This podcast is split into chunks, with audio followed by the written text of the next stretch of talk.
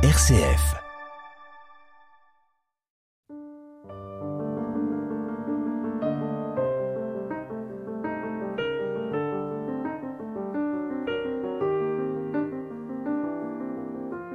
L'heure n'est pas à la fête. Hâtons-nous de la faire advenir. C'est par ces mots que s'achève l'essai que publie Sylvain Destock aux éditions du Cerf. Si l'on considère la première partie du propos euh, de l'ouvrage, bien évidemment, euh, on pourrait être tenté de surenchérir. Non, l'heure n'est pas à la fête. Où que se tournent nos regards, il n'y a aucune, mais vraiment aucune raison de se réjouir et de faire la fête. Guerre, violence, terrorisme, crimes de guerre, calamités naturelles, dictature, crise politique, crise spirituelle, urgence climatique, non. L'heure n'est vraiment pas à la fête. La réponse qu'apporte Sylvain de Stock dans euh, de Toc, dans son ouvrage Déjà brillent les lumières de la fête, l'heure n'est pas euh, à la fête, hâtons-nous de la faire advenir, relève peut-être pour un lecteur pressé d'un vœu pieux, d'une injonction impossible à réaliser, d'une naïveté angélique, de l'auto-persuasion, d'un désir de fuir la réalité. Et d'ailleurs, pourquoi faire la fête? Pour s'étourdir Pour une parenthèse d'oubli Pour un moment hors de ce monde Pour un Anywhere Out of the World, comme l'écrivait Baudelaire. Bonjour Sylvain de Toc. Bonjour Monserrata. Voilà, j'ai fait une présentation un petit peu provocatrice de votre très très bel essai qui s'intitule Déjà brillent les lumières de la fête et que vous publiez, je le répète, dans ces belles et remarquables éditions du CERF. C'est un joyeux essai que euh, vous intitulez donc Déjà brillent les lumières de la fête après un ouvrage euh, au titre euh, lui aussi un peu provocateur, La gloire des bons ariens, petit guide à l'usage des cathos découragés et non pas désespérés comme je l'avais lu trop hâtivement. Vous êtes dominicain, Sylvain de Toc vous êtes docteur en théologie, en littérature, vous enseignez les pères de l'Église à l'Institut catholique de Toulouse, et pour vous donc, les lumières de la fête brillent et doivent briller. Est-ce cela qu'il faut entendre euh, dans la lecture, et même ne serait-ce déjà qu'au titre de votre essai? Oui, mon Serrata, c'est tout à fait cela. Ce n'est pas euh, un acte de folie qui consisterait à vouloir s'évader de ce monde. Non, on n'évacue pas les problèmes. C'est simplement qu'on est soulevé du dedans par quelque chose de plus grand qui s'appelle la foi la foi et l'espérance qui nous amènent à, à hisser le périscope de notre sous-marin au-dessus de la surface de ces flots bien sombres et bien agités. Hein Voyez, la foi nous rend capable de voir au-dessus de la surface en quelque sorte, ou, pour prendre une autre image, au-delà de l'horizon de notre seule vie euh, terrestre, très très terre à terre aujourd'hui, très marquée par la, la minéralité de notre patte humaine et, et de tout ce qui l'accompagne, cette actualité bien sombre aussi vous avez évoquée. Donc l'idée dans cet essai, euh, en prenant la suite du précédent, la gloire des bons ariens, c'était de continuer à, à, encourager les fidèles, le peuple de Dieu, à se laisser soulever, à se laisser porter par cette foi vive qui nous amène à découvrir que effectivement le monde à venir, celui auquel nous sommes invités et qui est déjà là à l'œuvre dans nos vies, c'est un monde festif. Donc les mots du titre, vous l'avez évoqué, d'où viennent-ils? En fait, ils viennent de la fin de la passion selon saint Luc, hein, au moment où le corps atrocement défiguré de, Jésus, après qu'on l'a descendu de la croix, il est déposé au tombeau, dans un sépulcre à la va-vite. On n'a même pas le temps de, de faire les soins euh, funéraires. Il faudra revenir au petit matin du dimanche suivant. Et euh, voilà qu'à ce moment-là, donc les, les, saintes femmes doivent rentrer chez elles, se séparer. Pourquoi? Parce que le sabbat va commencer et que donc il faut rentrer à la maison. Et le l'évangéliste Luc dit c'était la, la la veille de la fête Hein, et déjà brillaient les lumières du sabbat. C'est probablement un, un, écho, disent les spécialistes de la Bible, à ce rite de la lumière par lequel s'ouvre la liturgie du sabbat dans les maisons. Hein, le Shabbat dans les maisons juives, ce sont les maîtresses de maison qui allument les lumières de la fête. Hein. on entre dans la fête du, du, du sabbat par ce rite.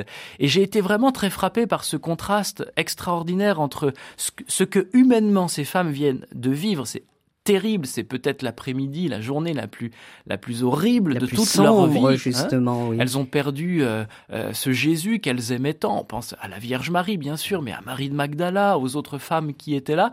Et voilà que le commandement de Dieu, c'est d'entrer dans la fête qui commence quelques euh, minutes, quelques heures plus tard. Hein. Ce contraste entre un commandement qui nous invite à entrer dans la fête et l'événement euh, qui vient d'être vécu et qui est si douloureux m'a beaucoup frappé et a fait un peu surgir. Euh, souvent comme ça, quand on écrit un livre, il y a un élément déclencheur donc le titre est venu de ce verset à la fin de la Passion selon saint Luc et m'a amené donc à réfléchir sur ce, ce, contraste entre les événements de nos vies qui eh, ne nous invitent pas à faire la fête et un acte de foi en l'œuvre que Dieu accomplit et qui déjà au revers de ce monde visible euh, déploie une festivité extraordinaire puisque vous savez que dans la euh, manière traditionnelle de se représenter le mystère pascal comme dans les icônes byzantines quand, quand Jésus meurt sur la croix, son âme descend dans les enfers et vient libérer Ève, Adam, qui, qui l'attrape par la main pour les, les, entraîner dans le monde de la résurrection, les entraîner dans la vie du ciel, avec un, un geste puissant que euh, le théologien euh, orthodoxe euh, Olivier Clément présentait comme un pas de danse, comme si le ressuscité faisait un magnifique pas de danse qui entraîne l'humanité tout entière dans la danse du, du royaume, dans la danse, au fond, la danse divine qu'est Dieu en lui-même. Donc voilà un petit peu ce qui s'est présenté à, à moi et ce que j'ai voulu développer à partir de là. Donc la foi, la lumière de la foi, pour un docteur en théologie, pour un docteur en littérature, que vous êtes, Sylvain de Toc, lorsque j'ai vu votre ouvrage, je ne vous connaissais pas vraiment, je m'attendais à quelque chose de très docte, c'est le cas de le dire, peut-être un peu, comment dirais-je, empesé, et je me suis retrouvée au contraire, euh, emportée dans une lecture qui est pleine de joie, pleine de drôlerie, mais aussi euh, une lecture euh, dans laquelle vous décapez le christianisme de tant de lieux communs allez, je dirais doloriste et sombre, que euh, l'on en sort euh, réjoui. Vous vous éloignez, en des termes peut-être un peu plus pédants, euh, des topoi pessimistes et doloristes qui trop souvent dites-vous, marquent la foi chrétienne, mais surtout peut-être catholique. Oui, tout à fait. Alors, j'ai la chance de d'étudier d'une façon plus professionnelle la toute première littérature chrétienne. Donc ce qu'on appelle les pères de l'Église, ce sont les théologiens qui viennent euh, à la remorque de la génération des apôtres à partir de la fin du premier siècle. Ici, euh, nous sommes à Lyon. Euh, il y a évidemment la grande et belle figure de Saint Irénée à la fin du deuxième siècle. Oui, j'ai consacré ma thèse de, de, théologie, ma thèse de doctorat à un passage un peu difficile de Saint Irénée dans le livre 4 du Contre les donc cette littérature très sérieuse, je la mouline très sérieusement dans des publications érudites, euh, avec mes étudiants en cours de théologie. Euh, mais euh, les livres que j'écris en ce moment aux éditions du Cerf ont une autre portée c'est que il y a un peu plus d'un an, j'étais le prédicateur du pèlerinage du Rosaire à Lourdes, hein, qui est une grande fête mariale. On, on essaye de d'inviter entre 15 et 20 000 pèlerins, tous les dominicains là qui sont en France, la famille dominicaine, les sœurs, les laïcs dominicains, on se rassemble et on, on s'occupe des malades, on fait venir quelques 2000 collégiens et lycéens. Donc c'est on déplace une ville, un village et chaque année pour animer ce pèlerinage, on choisit un frère et c'est moi qui ai été choisi en 2022.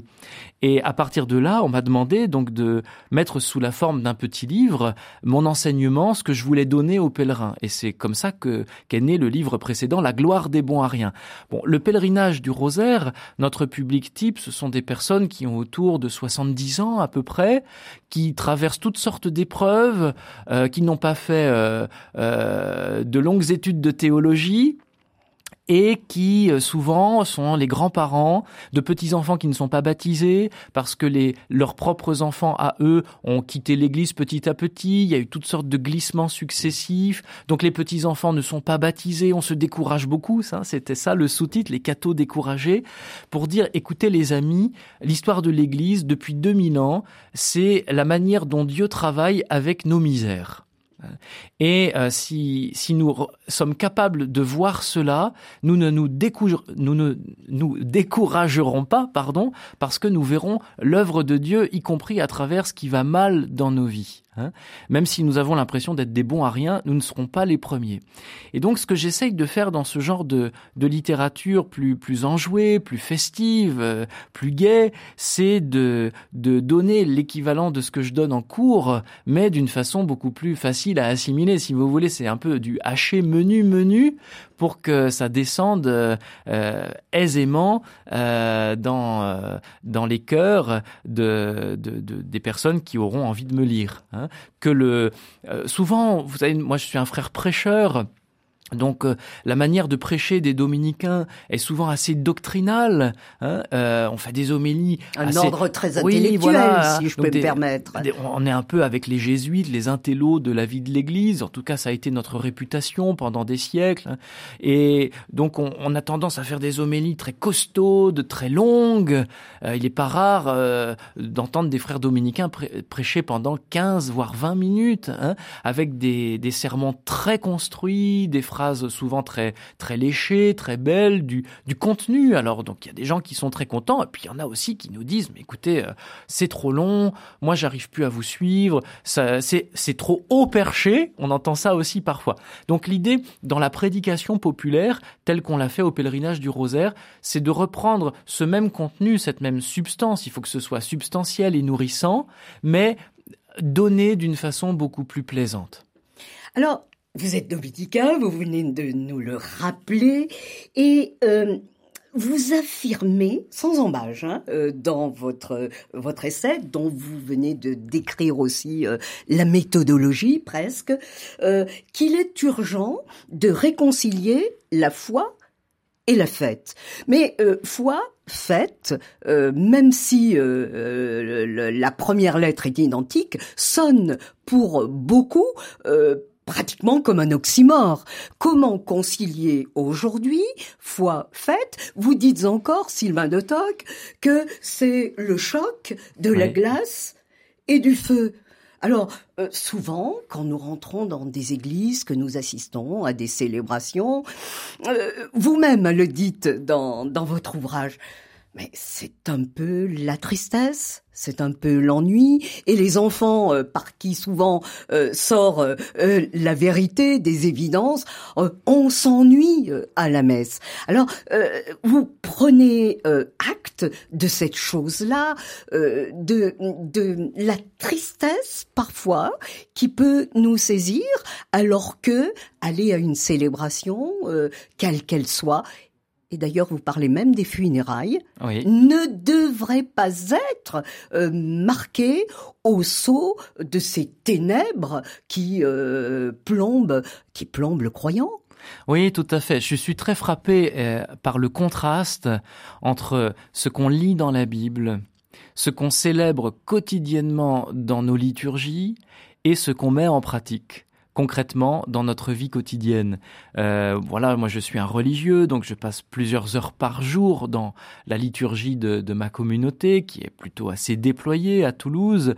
On, entend de merveilleux textes tous les jours. Tenez, chaque matin, euh, le psaume par lequel euh, nous commençons la journée, l'office des lectures ou l'office des laudes, en fonction de l'heure, nous sommes invités à prendre le psaume 94, qu'on appelle le psaume invitatoire, et ce psaume invitatoire, il nous invite à quoi? Eh bien, il nous invite précisément à faire la fête. Hein, venez, crions de joie pour le Seigneur par nos hymnes de fête acclamons-le. Bon, vous savez, sur la Terre, nous sommes à peu près euh, un million et quelques de moines, moniales, religieux, religieuses, prêtres, et vous ajoutez à tout ce monde-là tous les, les laïcs qui, euh, avec beaucoup de générosité, se joignent à, cette prière euh, par leurs leurs différents outils, leurs livrets de prière, leur, leur appli AELF ou autres sur leur smartphone, et prient avec nous l'office des laudes. Donc ça fait largement plus d'un million de personnes mais je crois que si chaque matin sur la Terre,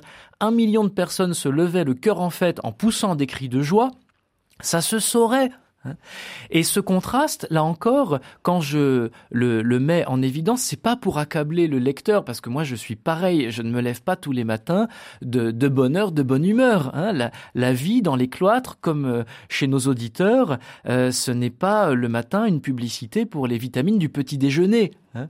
Donc euh, on souffre aussi de ça. Et bah, je rapporte par exemple cette anecdote tirée de la vie de Saint Dominique, de son procès de canonisation, euh, très touchante, où on apprend que Saint Dominique, quand il voyait que les frères euh, peinaient à l'office le matin, que c'était mou, quoi, que c'était lourd la liturgie, on, en a souvent l'habitude aussi dans nos églises, hein, le feu de la louange ne crépite pas comme ça d'un coup, eh bien Saint Dominique, disent les premiers frères, se levait quittait sa stalle et zigzaguait à travers le chœur, faisait des va-et-vient pour encourager les frères à, à, chanter plus vite, à chanter avec davantage de tonus, d'allégresse. Hein. Euh, alors c'est vraiment très amusant parce que si aujourd'hui un frère chantre dans nos couvents avait l'audace de, de, de, faire ça, je crois que ça se passerait pas très bien. Hein. Les autres frères ne, ne le vivraient pas euh, avec euh, euh la, la, même gaieté sans doute que celle qu'avaient nos premiers frères dominicains il y a 800 ans. Je trouve ça très touchant de se dire qu'un homme un homme de Dieu, un homme plongé en Dieu et, qui respire la joie de vivre comme Saint Dominique, avait cette liberté intérieure de communiquer l'esprit de la fête jusque dans la liturgie du petit matin, Hein.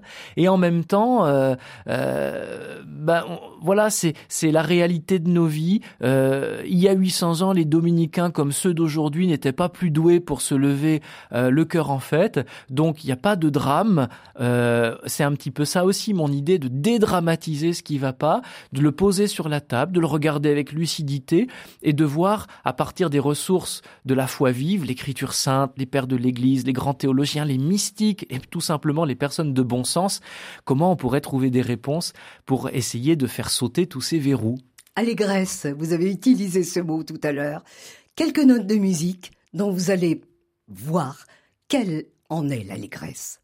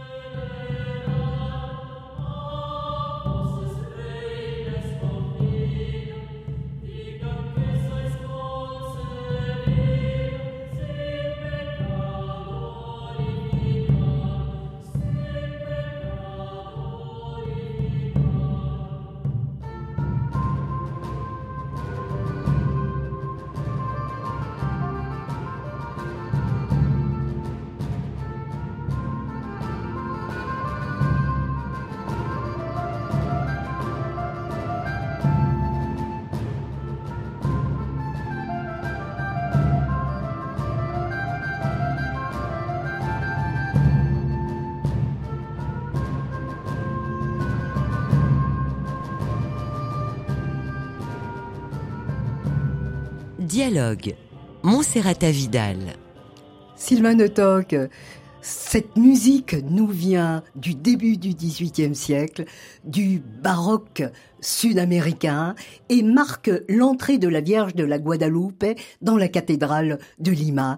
Et euh, cette musique m'a frappé. J'invite euh, nos auditeurs à, à, aller plus avant dans l'écoute parce que elle est pleine, comme vous le disiez tout à l'heure, d'allégresse, de joie et donc euh, elle me semblait aller dans la direction que euh, vous évoquiez tout à l'heure en citant ce psaume 94. Alors, vous parliez de l'importance euh, de, Saint Dominique dans euh, la façon de vivre la foi.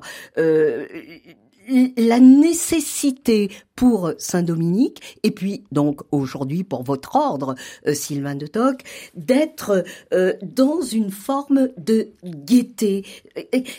Dites-moi euh, comment justement on peut vivre aujourd'hui alors que tout à l'heure nous avons énuméré ce qu'il y a de particulièrement pesant dans nos existences qu'elle soit individuelle ou collective, comment euh, peut-on vivre cette gaieté? Comment peut vivre euh, cet esprit de fête euh, sans libérer, sans tomber dans la naïveté, sans tomber dans un esprit un peu béat? Hmm. alors, il est clair que la fête dont je parle ici, j'en parle comme prêtre, comme frère prêcheur, comme théologien, c'est la fête que Dieu est en lui-même. Donc, euh, on accède à Dieu que par la foi hein, sur la terre. Moi, j'ai pas l'évidence de Dieu, et donc mon cœur n'a pas l'expérience immédiate, instantanée de cette festivité. C'est un acte de foi qui est parfois plus coûteux, hein, mais on voit aussi dans la vie de ces saints que vous avez évoqués, euh, bah, Dominique, hein, on pourrait penser à, à, François qui est son contemporain, que Chesterton appelle le jongleur de Dieu. C'est là encore le contraste, hein, comme dans le titre de mon livre, euh, le, contraste entre ce qui est vécu et cette festivité qui vient des profondeurs d'un cœur de croyant qui, qui par la foi est uni à Dieu, c'est formidable parce que songez quand même que François d'Assise, qu'on connaît sous les traits de cette gaieté extraordinaire, de cette joie de vivre, hein, là où est la tristesse, que je mette la joie, dit sa prière. Bon, et en même temps, François, c'est le premier dans l'histoire de la mystique occidentale à porter les stigmates du Christ. Le premier qui, dans sa chair, souffre les plaies de la passion, dans ses mains, dans ses pieds, dans son côté. Donc, on voit bien à travers l'exemple de François qu'au XIIIe siècle, on peut avoir quelqu'un qui est uni à Jésus dans sa passion, Hein, comme ces saintes femmes qui étaient là devant le tombeau, qu'on refermait, profondément meurtries euh, jusque dans leur chair par cette union à Jésus dans sa passion, et en même temps jaillit du fond du cœur une festivité qui vient d'au-delà de nous. Si cette festivité, c'est nous-mêmes qui nous la donnons, elle va faire pchit très vite. Hein. Mais si cette festivité, c'est l'effet d'un débordement de joie, de quelque chose qui, qui nous sature, qui nous dépasse, qui nous précède aussi dans la vie éternelle, alors euh, ben, cette festivité, elle va faire son chemin. Oui. Et, vous citez par exemple un certain, je l'ignorais, je vous le confesse, euh, un certain Réginald d'Orléans, hein, euh, qui a abandonné euh, tous ses privilèges d'aristocrate pour mener une vie austère et monacale, et à quelqu'un qui l'interrogeait sur la perte de ses privilèges, euh, Réginald euh, répondait Je crois n'avoir aucun mérite à vivre dans cet ordre, car j'y ai trouvé trop de joie. Et puis euh, un autre exemple pour renforcer le précédent, Jourdain de Saxe et l'importance du rire pour lui. Donc les exemples que vous proposez sont extrêmement puissants et nombreux qui disent comment finalement faire naître en soi la véritable fête, la véritable joie, et non pas une joie euh, qui se contenterait d'un hédonisme matérialiste. C'est une joie surnaturelle. Saint Paul dit bien que la joie, c'est un fruit de l'Esprit Saint. Quand nos cœurs sont unis à Dieu, il, s'en dégage une joie et même une effervescence. Pensez tout simplement à ce, cet événement fondateur de la vie de l'Église, le jour de la Pentecôte, quand les apôtres sont tout à coup gagnés par cette effervescence dans l'Esprit Saint. Hein, il y a une homélie du IVe siècle qui dit que leur cœur entre en ébullition à, ce moment-là. Le mot latin c'est ferveo, dont on tire la ferveur et l'effervescence. Hein. Eh bien, cette effervescence, vous vous rappelez sans doute comment elle a été accueillie dans un premier temps par tous ces juifs qui étaient venus nombreux à Jérusalem en venant des quatre coins du monde et qui, qui entendent les apôtres euh, publier les merveilles de Dieu euh, avec ce miracle étonnant des langues. ils se disent mais, mais ils sont fous, ils ont trop bu, ils sont, ils sont ivres. Et la réponse de Pierre est délicieuse. Euh, Pierre précise qu'il n'est que 9 heures du matin, donc on comprend que l'apéro ce sera un peu plus tard quand même, hein, et que euh, donc bien sûr non les apôtres n'ont pas bu cette ivresse, elle jaillit des profondeurs de leur cœur unis maintenant à Dieu par l'effusion de l'Esprit Saint. Donc c'est de ça qu'il s'agit. Sinon, on est dans des festivités artificielles et ces festivités artificielles, on sait très bien comment elles elles s'achèvent dans une phase euh, dépressive, y compris pour nos corps. Hein, le phénomène de la gueule de bois, euh, ça, ne concerne pas que les, les, personnes qui ont trop bu. Quand on, on s'étourdit dans une festivité qui n'a pas de raison d'être profonde, hein, profondément enracinée dans notre cœur, bah, cette festivité ne dure pas et elle devient même déprimante, à, à vrai dire. Donc là, on parle de quelque chose d'autre, de quelque chose qui nous dépasse, et ce quelque chose qui nous dépasse a beaucoup marqué, je crois, les ordres mendiants. Donc euh, moi, je suis dominicain, donc je parle davantage de Saint Dominique et des premiers frères. Vous avez évoqué les, les noms des plus connus, Réginald d'Orléans, Jourdain de Saxe, euh, donc deux euh, saints, hein, deux frères qui ont été béatifiés. Il y a une anecdote délicieuse à propos de, de Jourdain de Saxe qui un jour traverse l'Italie avec des, des novices, de jeunes frères, de tout jeunes frères et euh, ils sont pas très aguerris euh, dans la vie religieuse. Et, et voilà qu'en en célébrant le dernier office de la journée le soir alors qu'ils sont avec euh, le, bienheureux Jourdain de Saxe qui est quand même le successeur de Saint Dominique le maître de l'ordre euh, eh bien voilà qu'ils sont gagnés par un fou rire. Bon ça fait tâche. Ça fait un peu mauvais genre quand des religieux euh, se gondolent comme des baleines d'autant que le rire a longtemps été condamné on, est, on est en plein dans la controverse au XIIIe siècle sur le rire et en particulier le rire du Christ. Est-ce que le Christ a ri hein? Alors, euh, à ce moment-là, il y a un frère qui accompagne euh, Jourdain de Saxe et qui est consterné par euh, la situation, qui essaye de faire taire les, les novices, de calmer ce, ce, ce, ce, fou rire qui doit avoir quelque chose à ses yeux d'un peu diabolique. Et au contraire, Jourdain de Saxe encourage les jeunes frères à rire, à rire à gorge déployée. Pourquoi? Parce qu'ils sont sauvés et que en, marchant sur le chemin que Saint Dominique a ouvert euh, à la suite du Christ, eh bien, euh, il marche sur le chemin du salut. Et ce salut, euh, la vie dominicaine, ça consiste aussi à le communiquer aux autres à travers notre prédication, pas seulement de beaux discours, mais aussi une manière de vivre. Et je crois qu'on a ça dans notre ADN chez les dominicains, cette gaieté qui nous vient des premiers frères, Dominique, Réginald, Jourdain. On pourrait en évoquer d'autres encore, hein, qui qui, qui atteste que dès le début, il y a cette effervescence pentecostale dans la vie de nos communautés. Et parfois, on, on le perd un peu de vue. Et il faut le retrouver. Il y a des périodes dans la vie de l'Église où on le retrouve. Par exemple, dans mon couvent, dans les années 70, euh, il y a eu de, de, de, de, de très belles réalisations, et notamment au point de vue liturgique. Et euh, c'est dans ce, ce cadre-là qu'on a célébré des vigiles pascales extraordinaires avec des baptêmes d'adultes. Et il est arrivé, comme en 1973, que euh, la vigile, après, on imagine trois ou quatre heures de, de prière intense, hein, eh bien, euh, il y a eu un tel débordement de joie qu'à la fin, les bons pères dominicains, les pères graves, comme on dit chez nous, c'est-à-dire les frères plus âgés, plus sérieux, sont sortis dans une procession qui est devenue une farandole. Ils ont entraîné la foule euh, vers le, le, buffet des agapes. Hein. Après cette longue vigile, on invite les gens à rester manger et boire un peu pour ne pas rentrer chez eux le, le ventre vide.